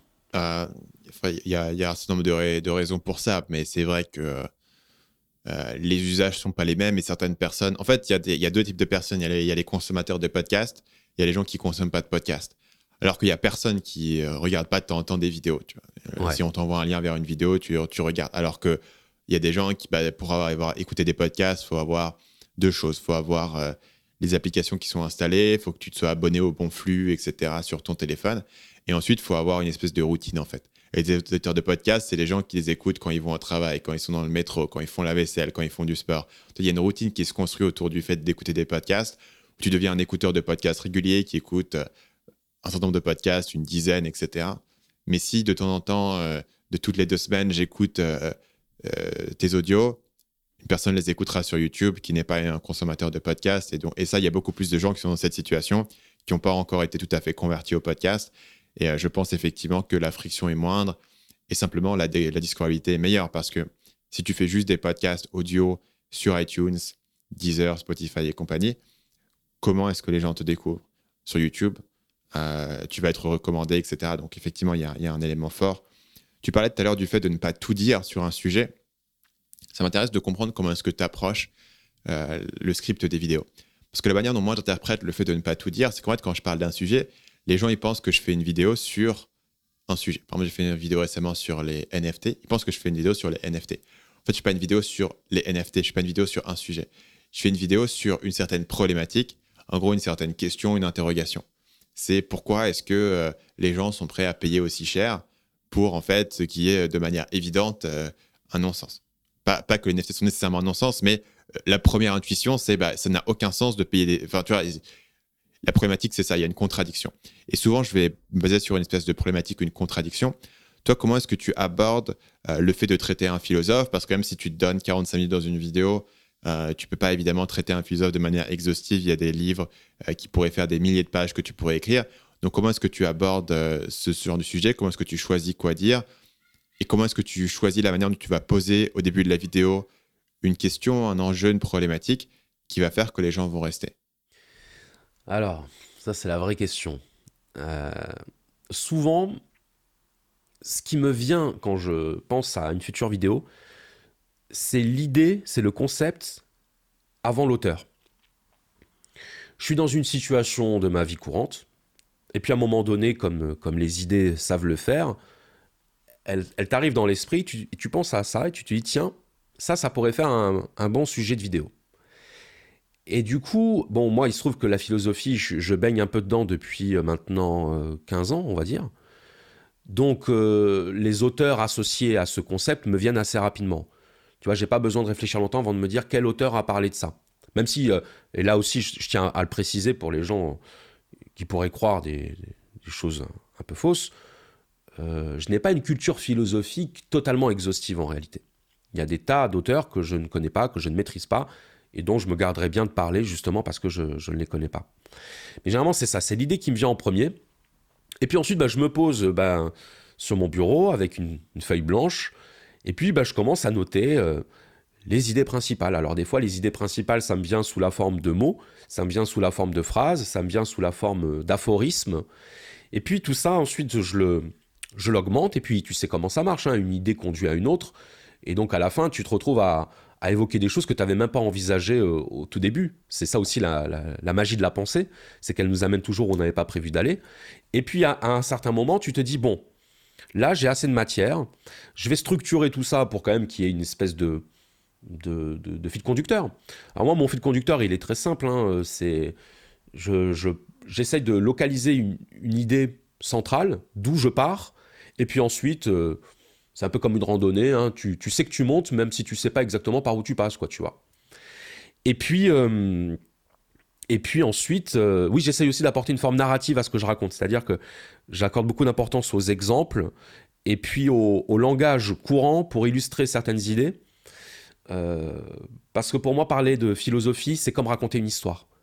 Il faut à un moment donné, certes que l'auditeur soit concentré, mais il ne faut pas qu'il se prenne la tête. Il ne faut pas que ça devienne un effort de comprendre chaque phrase que tu viens de prononcer. Il peut décider de mettre pause sur la phrase que tu viens de prononcer parce que ça, ça avait une dimension méditative qui va lui permettre un petit peu de, réfléchir et de s'évader. Mais moi, je ne suis pas pour que écouter la philo, ce soit, euh, ce soit un, test euh, ou une évaluation, euh, tu sais, de tes capacités intellectuelles. Non, non. Moi, je pense qu'il faut que ça coule, il faut que ce soit fluide, comme une histoire, comme une bonne histoire. Et, et donc, quand j'aborde un auteur ou, un concept, je me dis toujours en quoi ça peut intéresser les gens. Parce qu'il y a plein de vidéos que je n'ai pas faites. Par exemple, là, actuellement, j'ai un dilemme. J'ai envie de faire une vidéo sur euh, Kant, sur euh, ce qu'on appelle le, moi transcendantal. Euh, c'est-à-dire, c'est sur le thème de la conscience. Le problème qu'il y a, c'est que je suis pas sûr que les gens soient au quotidien très intéressés par la question du moi transcendantal. Peut-être à tort, peut-être que je vais la faire et, que je vais faire 400 000 vues. C'est tout à fait possible. Euh, mais parce que j'aurais rendu ça concret, j'aurais rendu ça familier aux personnes qui vont m'écouter. Et à ce moment-là, ça aura revêtu un intérêt pour eux. Mais je comprends les gens qui ne s'intéressent pas à la philo parce qu'ils trouvent que c'est abstrait, parce qu'ils trouvent, parce qu'ils trouvent que c'est déconnecté de la réalité. Je suis presque le premier des fois à le dire. Euh, que la philosophie, c'est un peu parfois l'art de faire le malin, l'art de compliquer des situations simples ou l'art de créer des problèmes inutiles. Je suis le premier à le reconnaître, tu vois. Donc, euh, la manière dont je fonctionne par rapport à ça, c'est de me dire, allez, c'est pas chiant, c'est pas chiant, euh, c'est concret, ça concerne tout le monde, c'est à moi de rendre ça intéressant, c'est à moi de rendre ça attractif. Une grande partie du désintérêt de, des gens pour la philosophie ou le monde des idées, à, à mon sens, hein, clairement, il est à mettre sur le dos des représentants de la philosophie. Ce sont euh, les, les vulgarisateurs, en tout cas les personnes qui parlent de philosophie de manière publique, qui sont responsables du désintérêt. Donc les profs, quoi. Alors voilà, les profs, des fois, Parce certains que profs. C'est les profs qui vont être le, principal contact des gens avec la philosophie. Ouais, pour beaucoup de, personnes qui m'écoutent, ils me disent bon, bah, si, vous, si vous aviez été mon prof, j'aurais sûrement été euh, meilleur en philo. C'est possible. Après, j'ai un principe qui est de ne pas tacler les profs hmm. parce que je n'aimerais pas euh, être dans leur situation au quotidien. Parfois, c'est pas facile, des classes de 40 élèves dont, dont les trois quarts se, fichent complètement de ce qu'on va leur dire. Mais il y a quand même malgré tout une part de responsabilité. Moi, je suis, pour euh, aussi voir les choses en face et assumer les responsabilités. Euh, de la façon que quand une de mes vidéos... Tu vois, j'ai fait une vidéo sur, sur Jérémy Bentham et l'utilitarisme. Je pense que c'est mon audio le, moins vu, le moins écouté du coup euh, sur ma chaîne YouTube, eh ben, euh, je sais que j'en suis responsable. C'est pas le sujet qui, euh, qui a découragé les gens, c'est la manière dont j'en ai parlé. c'est un, principe que j'essaie de, de, respecter, de toujours m'attribuer la responsabilité de ce qui ne marche pas, plutôt que de dire ah, ben, c'est la faute des gens, les gens ne s'intéressent à rien. Non, non, c'est pas comme ça que ça marche. Donc, donc les gens s'intéressent si on rend ce qu'on fait intéressant. Toi, ta chaîne, euh, elle est intéressante parce que tu mélanges euh, à la fois euh, des explications et des analyses qui ont une dimension technique, Et en même temps, des, thèmes, des points d'accroche qui parlent à tout le monde, qui sont issus de la culture populaire. Enfin, moi, la vidéo par laquelle je t'ai connu, je crois que c'est la vidéo Vendez-moi ce stylo. Comme beaucoup, beaucoup de gens. Je pense que c'est mm. une de tes vidéos la plus vue. Beaucoup de gens. Voilà, parce que ben, euh, c'est parlant, c'est visuel, c'est concret, ça fait référence à un, grand film, enfin un film très connu. Et c'est pas. Euh, le but, c'est pas, si tu veux, de d'amoindrir la qualité de ce dont tu parles. C'est de rendre accessible. Et c'est ça la grande différence. Tu sais, pour moi, la transmission, la vulgarisation, tu en fais aussi. C'est pas faire descendre ce qu'on cherche à transmettre, c'est faire monter celui qui cherche à connaître c'est mettre des marches, c'est poser des marches. Si on te demande de sauter euh, à 60 mètres de haut, tu le feras pas. Mais par contre, si je te mets des marches de 50 cm sur 60 mètres de haut, tu pourras monter 60 mètres de haut sans aucun problème. Ben ça, c'est mon travail, ça, c'est ton travail, c'est le travail des vulgarisateurs, de construire des marches et de ne pas s'amuser à faire le malin en disant ben moi, je sais des choses que vous ne savez pas. Et c'est très dur pour un pour quelqu'un qui est passionné par son sujet, parfois, de mettre des marches là où lui, il n'en a pas besoin. Mais simplement pour qu'on puisse nous suivre et nous comprendre. Ben, moi, c'est ça qui me plaît, c'est savoir que on me comprend dans ce que je dis et c'est ça qui m'intéresse. Voilà. Donc, donc, cette histoire de marche, moi, je le vois aussi comme un espèce de, point d'entrée, c'est-à-dire que si je te parle d'un concept, pourquoi est-ce que ce concept t'intéresse? Il faut que je te parle d'un point d'entrée que tu connais déjà, qui t'intéresse déjà, et que par cette porte-là, je puisse introduire mon concept euh, que je veux t'apporter derrière, et que ce concept éclaire le sujet connu d'une manière nouvelle. Euh, là où moi, je vais m'en servir d'un point de vue de, de l'accroche, c'est que je vais toujours mettre ce point d'entrée dans ma miniature parfois pas le concept. C'est-à-dire que j'essaye de trouver le point d'entrée plus un twist sur ce point d'entrée. Donc, par exemple, euh, comment PNL est devenu une marque de luxe. Tu vois, c'est l'idée de dire, ben, le groupe de rap PNL, ils sont populaires, je voudrais faire une vidéo qui parle d'eux. Et je mets le twist de la marque de luxe derrière. Mais en fait, ce concept, il est pas vraiment expliqué ou élucidé là-dessus. Mais je dis, il vaut mieux que j'axe principalement sur le point d'entrée toi, dans la miniature et dans le titre de tes vidéos, tu vas plus généralement axer sur le philosophe et le concept. Et finalement, il faut que dans le début de ta vidéo, tu trouves un moyen de dire bah, les gens se sont donné un peu de temps pour cliquer sur ce que je leur raconte. Il faut que je leur explique assez rapidement pourquoi en fait ce sujet-là va être intéressant pour eux. C'est exactement ça. Euh... J'y suis de plus en plus attentif d'ailleurs, euh, quand je fais une vidéo maintenant, de me dire euh, il faut que j'arrive à, capter l'attention de l'auditeur dans les deux premières minutes. Ce que je veux dire par là, c'est que les deux premières minutes, je me dis, euh, ça doit être vraiment intéressant dès le début. Alors des fois, j'ai cette tendance à vouloir un peu contextualiser, à vouloir donner des indications comme ça, voilà, tel auteur, il est né à telle époque. Donc je sais très bien que ce genre d'information n'est pas forcément super stimulante, clairement. Je sais qu'une bonne accroche, c'est une accroche, euh, bah, comme j'ai pu faire d'ailleurs sur une de mes vidéos euh, sur le thème de la mort. Alors va, introduire une vidéo sur le thème de la mort, euh, surtout en ce moment. C'est pas facile. Et là, je me suis dit, écoute, Charles, enfin, j'avais pas préparé ma phrase, mais j'avais préparé l'approche que j'allais avoir au début de ma vidéo. Je disais, il y en a marre que quand on parle de la mort, on se croit obligé de faire une tête d'enterrement. Alors, on va se dire les choses franchement, la mort, c'est comme les SDF, c'est quand ça nous, euh, c'est quand ça nous touche qu'on s'en soucie. Un truc comme ça, j'avais dit. Euh, c'était une manière de briser la glace et de dire bon, euh, le ton est donné, on va parler de la mort, mais, mais voilà, on va en parler d'une manière qui n'est pas soporifique ou qui n'est pas mélodramatique. Même si dans certaines de mes vidéos, il y a des élans parfois mélodramatiques, mais c'est je pense que ça participe aussi à la manière de, de, diffuser un message. Hein, on peut pas. Tu sais, la, pseudo-neutralité euh, euh, dont certains se réclament, pour moi qui est une illusion totale, euh, je pense que la neutralité, ça porte préjudice à la transmission des connaissances. parce que bah, l'être humain réagit davantage aux, émotions. Et quand parfois il y a des petites envolées un petit peu lyriques ou, mélodramatiques dans certaines de mes vidéos, je sais que ça participe aussi au fait que les gens vont à un moment donné, tu vois, leur attention va être captée. Et, euh, donc, il faut, faut pas sous-estimer l'importance que ça peut avoir. Euh, donc oui, je mets en avant plutôt le concept. Euh, après, ça m'arrive d'essayer de le formuler de telle sorte que ça puisse être rendu intéressant pour les gens. sachant que tu sais, Spinoza, faire un million de vues sur Spinoza, c'est dingue, mais en même temps, ça n'est pas tant que ça parce que il y a des philosophes comme ça, c'est le cas de Spinoza, c'est le cas de Nietzsche, beaucoup Nietzsche, qui sont des philosophes putaclic. Euh, c'est assez incroyable de dire ça, mais un jour, euh, on m'a dit, euh, euh, je sais plus si c'était la, vidéo sur Spinoza ou une autre, ouais, t'as fait, as fait du putaclic, t'as mis Spinoza dans le titre. Hmm. Ce, qui est, ce qui est quand même incroyable. c'est c'est assez fort de dire bon, je savais pas que Spinoza c'était putaclic, mais en tout cas, désolé de, de mettre le nom du philosophe dont je parle. Et, et donc il y a un public aussi pour, pour la philosophie, de plus en plus, il me semble.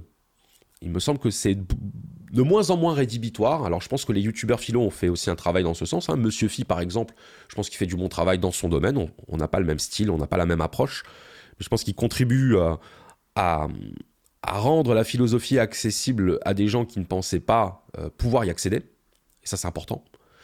Et moi, je suis dans cette logique-là de démocratisation, en fait.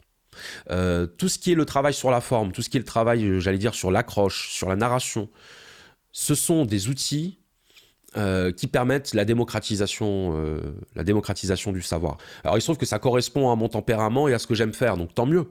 J'ai pas besoin de me forcer.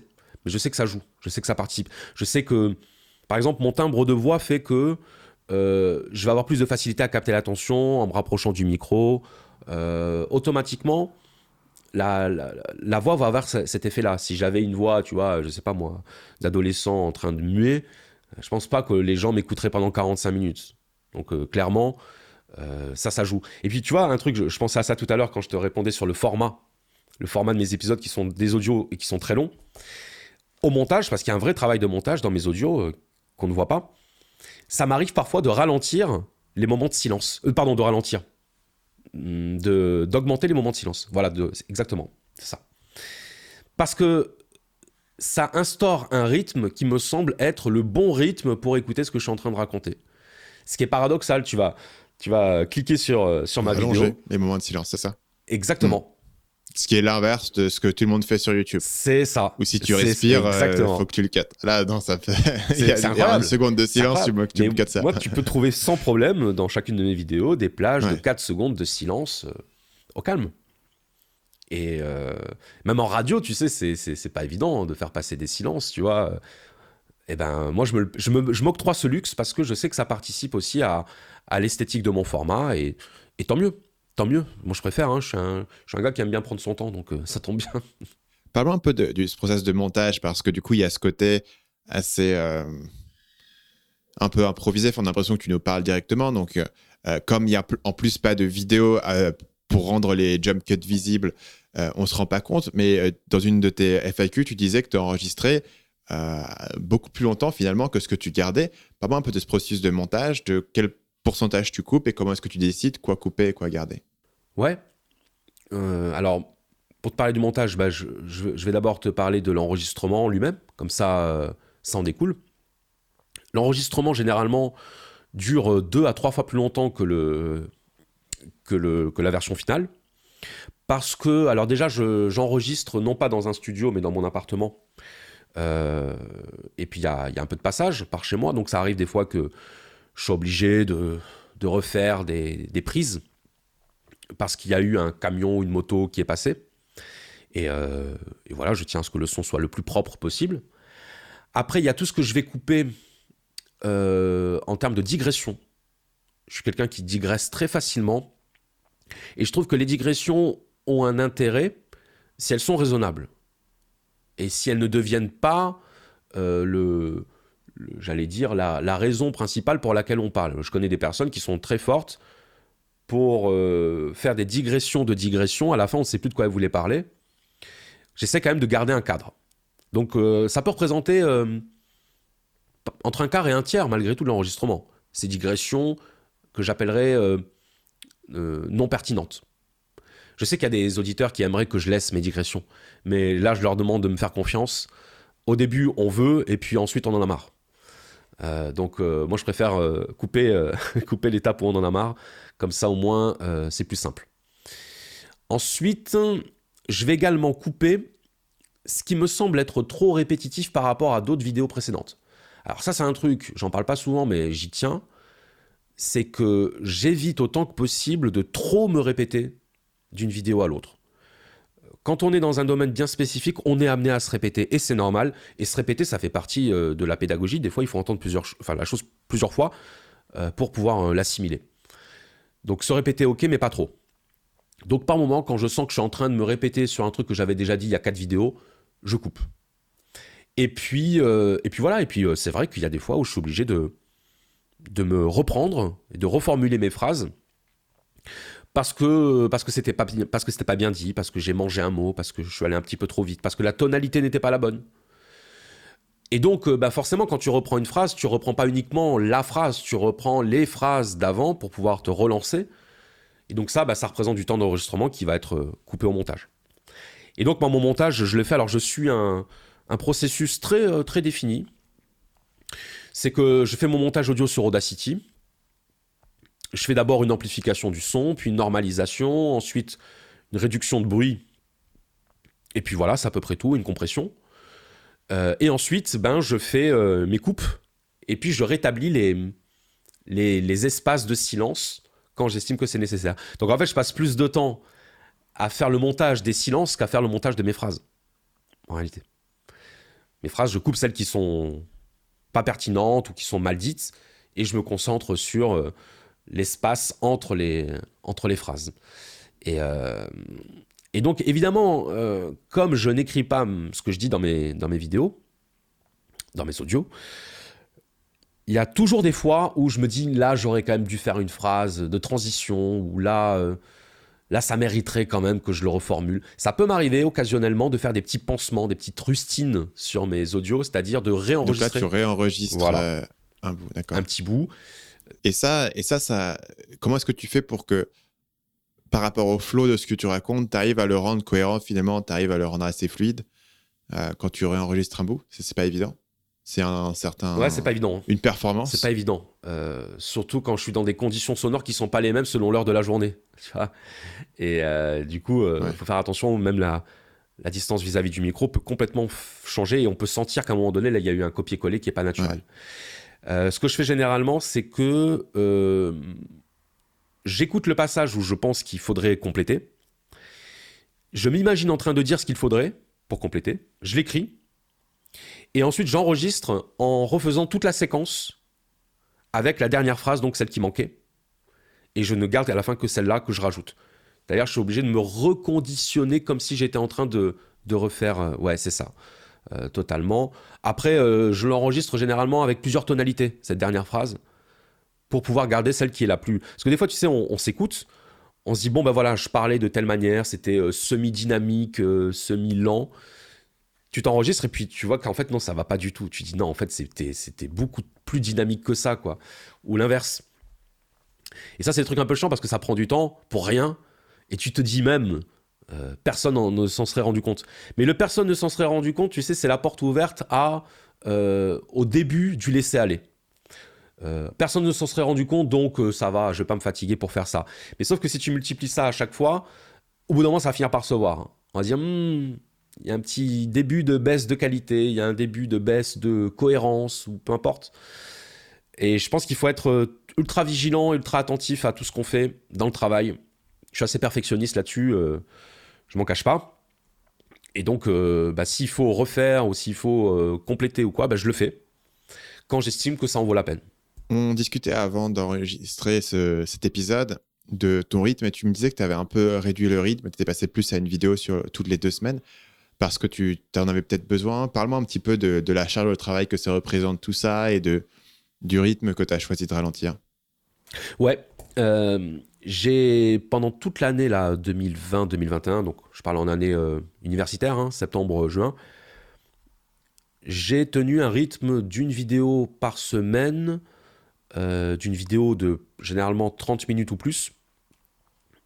Et euh, ça commençait à devenir compliqué parce que, ben, comme je te le disais, je donne des cours particuliers à côté, que ça me prend beaucoup de temps, et que il y a aussi le fait qu'à un moment donné, on peut pas se reposer entièrement sur, euh, sur nos souvenirs, sur nos connaissances, je dirais, euh, qui sont dans la mémoire vive. Parfois, il faut revenir un petit peu aux œuvres, revenir aux auteurs, aux textes, euh, justement pour ne pas trop se répéter, et puis pour, proposer des choses nouvelles. Et donc, bah, j'ai commencé à faire ça, c'est-à-dire à replonger dans les bouquins un petit peu avant d'enregistrer une vidéo. Et puis je me disais, ouais, mais le y a, c'est que le, temps que je passe dans les bouquins, euh, mine de rien, ça se compte en, jours. Et donc, si tu passes 2, 3, 4 jours dans un bouquin, bah, il te reste plus que 3 jours pour enregistrer, monter, mettre en ligne. c'est short, quoi. Et j'en étais arrivé au stade où l'une de mes dernières vidéos, je l'avais publiée en retard parce que le, matin même, j'avais pas fini le montage. Et donc en plus, la mise en ligne, des fois, ça dure des heures. Euh, la vidéo est sortie à 18h ou le 17h, et là j'ai senti, si tu veux, le signal d'alarme. J'ai dit, tiens, ça c'est le signe que euh, une semaine ne suffit pas. Si je veux faire les choses bien, bien sûr, parce que tu sais, enfin, tu sais comment ça marche. Un rythme, ça se tient toujours, mais ça dépend dans quelles conditions. Faire une vidéo par semaine, c'est facile. La question, c'est de savoir, oui, mais ta vidéo, est-ce qu'elle est bien? Est-ce qu'elle est bien faite? Est-ce qu'elle est satisfaisante? Est-ce qu'elle est pertinente? C'est pas sortir une vidéo pour sortir une vidéo. Et comme je voulais que la qualité euh, non seulement ne stagne pas, mais même qu'elle augmente, à un moment donné, j'ai été, selon moi, dans la nécessité d'augmenter mon, temps de travail. Et donc, je suis passé à une vidéo toutes les deux semaines, ce qui est pas mal d'ailleurs. J'ai beaucoup d'abonnés qui me font savoir qu'ils trouvent ça bien, euh, parce que ça leur laisse un peu le temps de digérer et de réécouter les, précédentes. Et moi, ça me va très bien parce que euh, bah, c'est pas la course. j'ai pas l'impression de, de, courir un 400 mètres tous les jours à devoir sortir ma vidéo. Et donc ça, c'est plutôt bien. Et ça me permet de travailler de manière plus apaisée et plus approfondie aussi. Je me permets par exemple d'aborder euh, des, concepts assez compliqués que j'aurais jamais pensé aborder en, réalité euh, par le passé. Justement parce que je sais que j'ai le temps de mettre tout à plat, de bien expliquer, de bien, préparer la manière dont je vais en parler. Euh, parler de, par exemple, de Sartre, de l'existentialisme de Sartre et de la, et de la, de la question du jugement d'autrui, l'intervention d'autrui dans la conscience, enfin, c'est des choses, c'est compliqué, mine de rien. Faut, faut se rendre à l'évidence. Le fait d'avoir une semaine de plus, ça me permet quand même de savoir comment je vais en parler, de mieux le préparer, de mieux anticiper ce que je vais pouvoir dire, et ça me va très bien. C'est pas impossible qu'à la rentrée euh, de septembre prochain, vu que je n'aurai plus les cours particuliers, c'est pas impossible que je repasse à un rythme d'une vidéo par semaine, mais c'est même pas sûr. C'est même pas sûr parce que si je m'aperçois que, que la qualité nécessite que j'y consacre plus de temps, je le ferai. Très clairement. Et tant pis si je fais moins de vues, enfin si je fais moins de vues tendanciellement. Mécaniquement, tu perds des vues si tu fais une vidéo toutes les deux semaines au lieu d'une vidéo par semaine, c'est sûr. Mais euh, je pense que ça peut valoir la peine du moment que ça consolide euh, la, le sérieux et la crédibilité de ce que je propose. Ouais. Euh, Charles, il y a trois questions que je pose à tout le monde pour terminer ces épisodes. Euh, ça va pas être évident pour toi de répondre à ces trois questions, tu verras pourquoi.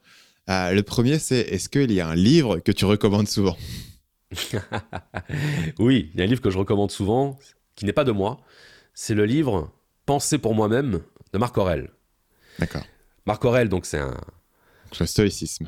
Voilà, c'est un grand, grand stoïcien. Et, et Marc Aurel, la particularité, c'est qu'il était empereur et que le stoïcisme est une philosophie qui a été adoptée autant par des empereurs que par des esclaves. Et ça, je trouve ça toujours intéressant de me dire, tiens, finalement, tout le monde, le spectre euh, entier peut s'y reconnaître. Et le stoïcisme est une des philosophies qui m'accompagne le plus au quotidien. Et sachant que c'est ma vidéo sur le stoïcisme qui a littéralement euh, euh, fait décoller ma, ma première chaîne YouTube et que je la porte un peu dans mon cœur pour ça. Voilà, cette vidéo sur le stoïcisme, qui est depuis maintenant sur ma... Elle est, elle est, je l'ai transférée sur, sur ma chaîne Le Précepteur. Donc, Penser pour moi-même de Marc Aurel, je ne peux que, que le conseiller.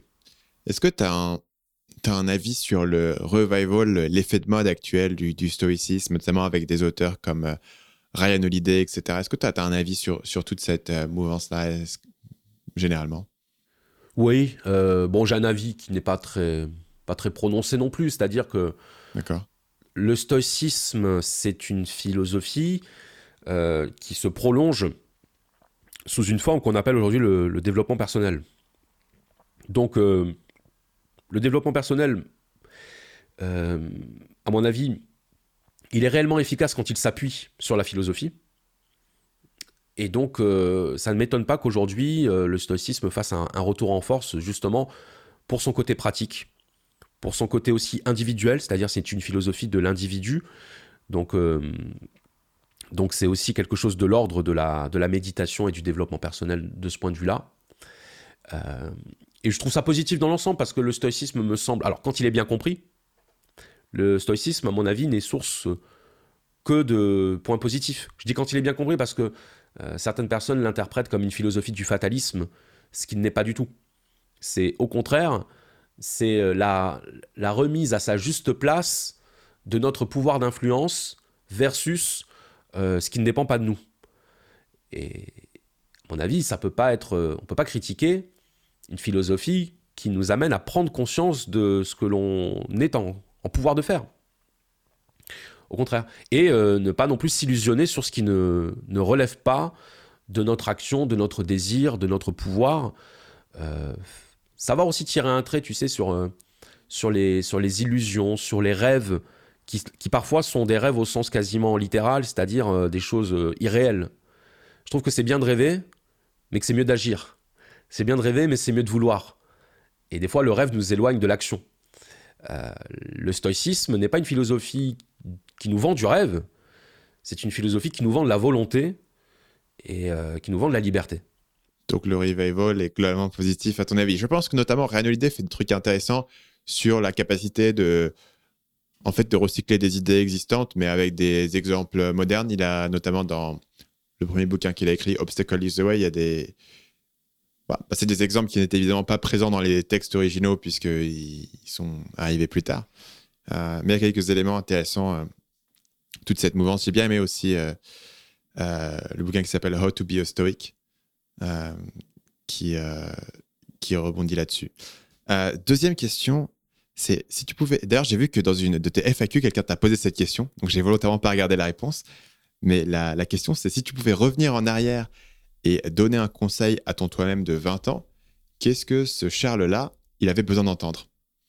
On t'a effectivement posé la question dans une FAQ euh, récemment en plus, ouais. Ouais, et j'ai dû répondre, euh, ça me revient, j'ai dû répondre euh, quelque chose comme je ne lui conseillerais rien parce que le Charles, le Charles d'il y a 20 ans n'écoutait rien d'autre que lui-même.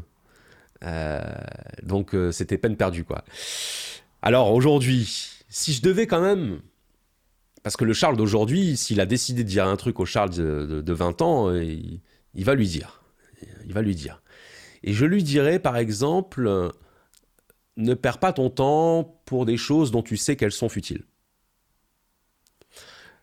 Et tu vois, j'insiste bien sur le dont tu sais qu'elles sont futiles. Le côté, euh, tu sais, euh, leçon de Daron qui te dit Ah, l'important dans la vie, c'est de ça marche pas. Tu sais, c'est comme de dire à un gamin, euh, tu comprendras plus tard. ça veut rien dire. C'est abstrait pour lui plus tard. Pour un enfant, c'est le bout du monde. Je dirais au Charles de, 20 ans, euh, quand tu sens que les choses ne, sont pas, ne te sont pas utiles, en tout cas ne sont pas ne sont pas d'une importance essentielle ou quoi, ne perds pas trop de temps avec ces choses-là. Et c'est quoi les choses avec lesquelles euh, Charles aurait perdu du temps à l'époque?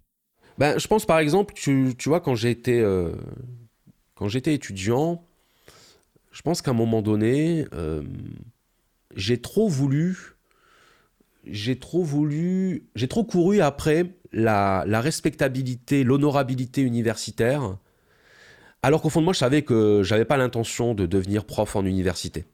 Tu sais, enseignant-chercheur, maître de conférence, alors je l'ai, vécu, je l'ai expérimenté, puisque j'ai, été enseignant à la fac pendant trois ans. Mais avant même cette expérience, je savais que c'était pas ce à quoi j'étais destiné.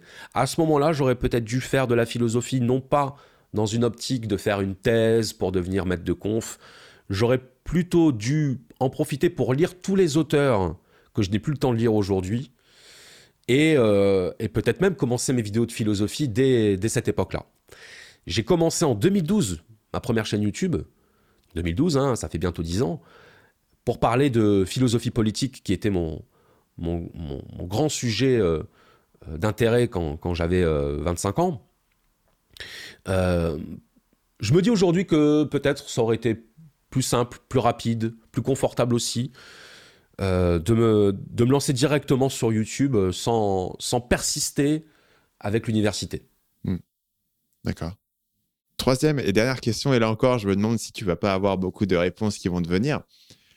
Est-ce qu'il y a un proverbe ou une citation qui te vient souvent à l'esprit? Ouais, il y en a beaucoup. il y en a beaucoup. On va dire que. Allez, tu sais, ça, c'est toujours le problème quand on demande un classement, un top 3 ou le, livre préféré, etc. J'ai toujours beaucoup de mal à répondre à ça. Euh, parce que j'ai toujours envie de choisir quelque chose qui serait définitif. Tu sais, comme un tatouage. Si c'est définitif, faut bien le choisir. Tu vois? Non, je dirais que la phrase qui me qui m'anime le plus et dans laquelle je trouve le plus de de motivation au quotidien, c'est la phrase qui dit j'ai peur de mal la formuler.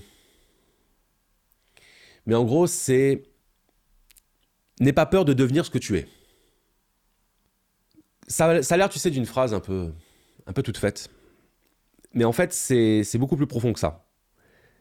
C'est que plus tu avances euh, dans ta vie personnelle, professionnelle, sociale ou peu importe, plus tu apprends à savoir qui tu es. Et quelque part, tu as besoin d'en passer par toutes ces étapes que la, que la vie met sur ton chemin pour finalement bien te connaître. Il y a des situations, par exemple, aussi bien toi que moi, dans lesquelles on ne saurait pas du tout comment on réagirait. Toi, par exemple, tu as, fait le choix et tu as fait le. Je dirais le.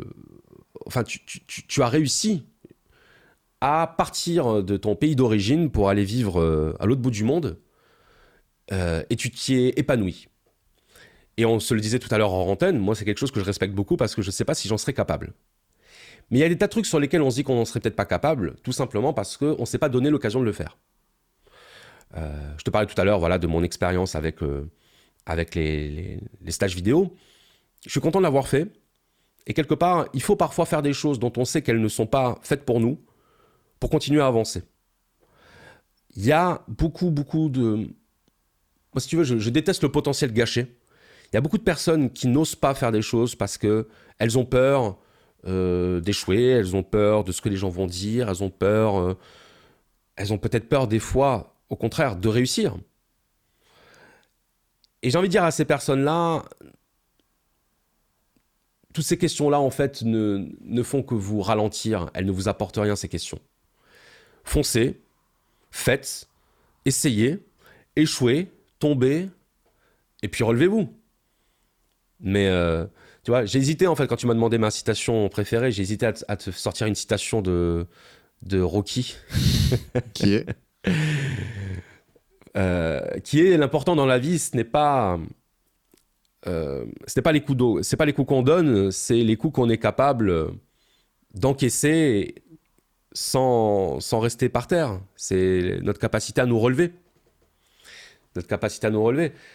Non, ma vraie citation dans Rocky, c'est le combat n'est pas fini tant qu'on n'a pas entendu la cloche. Voilà.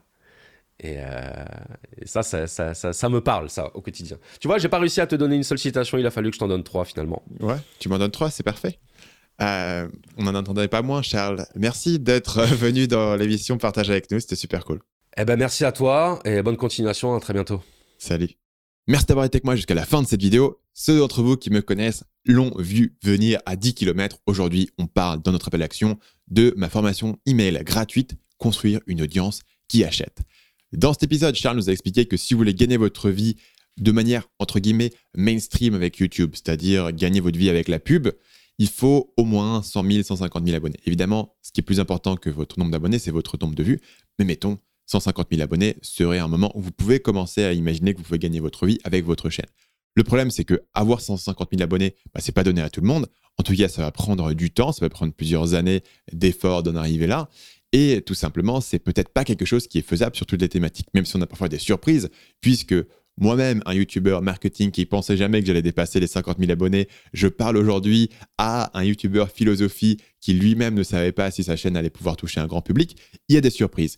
Ceci étant dit, en attendant la surprise, en attendant que votre chaîne explose et ait des centaines de milliers d'abonnés, c'est pas mal de pouvoir gagner votre vie. Et ce qu'on remarque, c'est que les gens qui gagnent leur vie avec des petites audiences, et là je parle de 10 000 abonnés ou moins, en fait c'est des gens qui vendent des produits directement. Vous avez un facteur de multiplication x 10, vous avez besoin de 10 fois moins d'abonnés pour gagner votre vie si vous vendez un produit que si vous devez gagner votre vie sur la pub.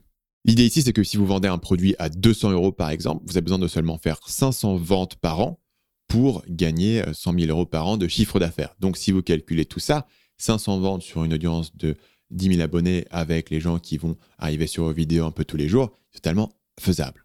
Maintenant, si vous voulez faire 100 000 euros avec la pub, il faut aller chercher des millions et des millions et des millions et des millions de vues.